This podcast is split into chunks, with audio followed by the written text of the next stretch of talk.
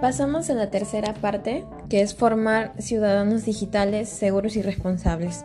Como profesores conocemos el valor de la buena ciudadanía en el aula y en la comunidad escolar.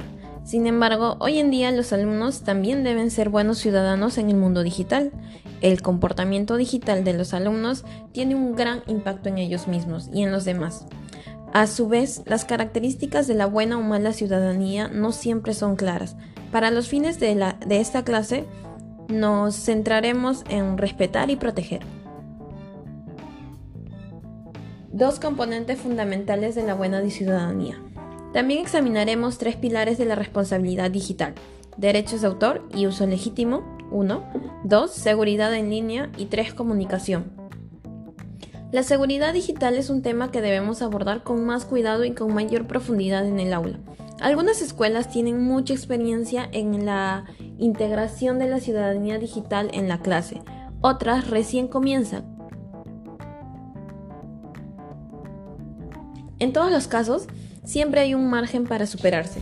A nivel escolar, los procedimientos y políticas, al igual que los planes de estudio definidos para la ciudadanía digital, pueden guiarte en la escuela, te ayudan a generar conciencia entre los alumnos de qué acción se deben realizar y qué acciones se deben evitar para estar seguro en línea.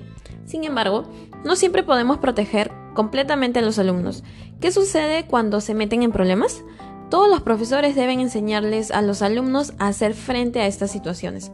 Puedes promover conversaciones abiertas y honestas a fin de desarrollar la capacidad de recuperación y enseñar estrategias para obtener ayuda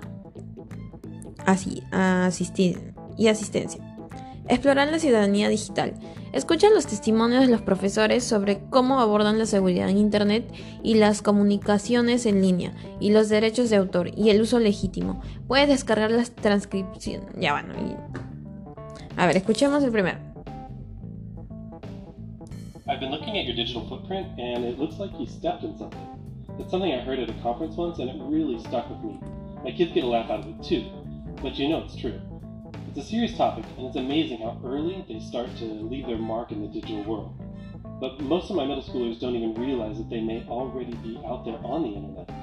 So I like to have them do a search for their names and they're shocked by the results. But once they flip over to image search, they're blown away that they usually find a photo of themselves that's been posted by someone else online. That makes it real. La traducción sería, analicé tu, tu huella digital cibernética y parece que anduviste por varios lugares. Escuché esta frase en una conferencia y aún la recuerdo.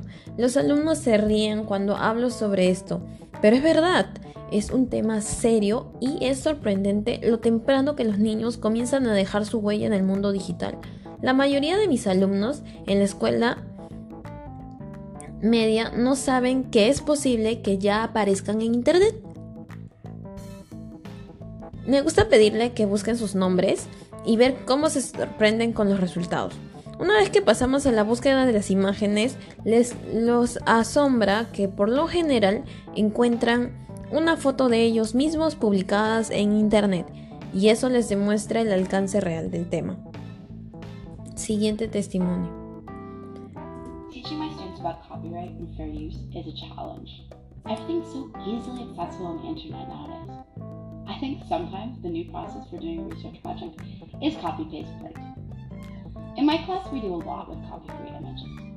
Google Image Search allows students to limit their search results to different types of licenses, such as free to use, modify, or share.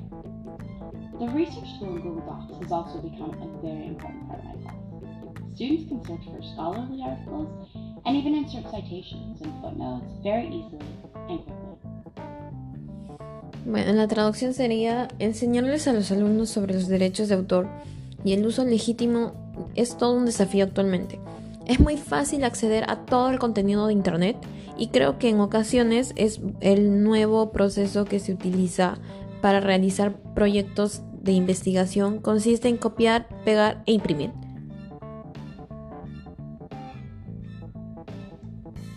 En la clase trabajamos mucho con imágenes que que no, son, no están sujetas a derechos de autor. La búsqueda de imágenes de Google permite que los alumnos restrinjan los resultados de búsqueda a diferentes tipos de licencia, como las de libre utilización, modificación y uso compartido. La herramienta de investigación de los documentos de Google también se convirtió en una parte muy importante de la clase. Los alumnos pueden buscar artículos académicos e incluso insertar citas y notas al pie de forma muy rápida y fácil.